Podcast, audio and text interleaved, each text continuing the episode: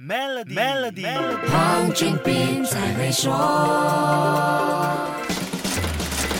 你好，我是黄俊斌。创造口碑在营销里肯定不是什么高大上的理论，更不是什么新鲜的事。不过，能够把简单的理论和不新鲜的事做到极致，这个就是中小企业值得学习的新鲜事了。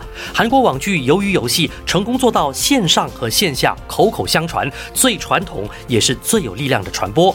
开播前一系列线下暖身活动，开播后配合剧情的社交媒体挑战游戏，如果没有这部剧高明的说故事能力，这一些应应该也只会是事倍功半。像之前说过，这部网剧大逃杀和游戏闯关的路线设置并不是什么新鲜套路，但它简单粗暴的用悬疑、血腥、暴力、虐杀来制造视觉冲击，以七八十年代简单又熟悉的童年游戏来定生死。这样的反差带领观众专注在角色的人性探讨，不用花时间去思考游戏规则，因为那些都是大家熟悉的童年游戏。在营销方面，这些童年游戏都是满满的回忆杀，无论是线上还是线下的活动，参与者不管是不是已经看过这部剧，童年游戏勾起的情怀就足以让人参与感倍增，讨论热度不断上升。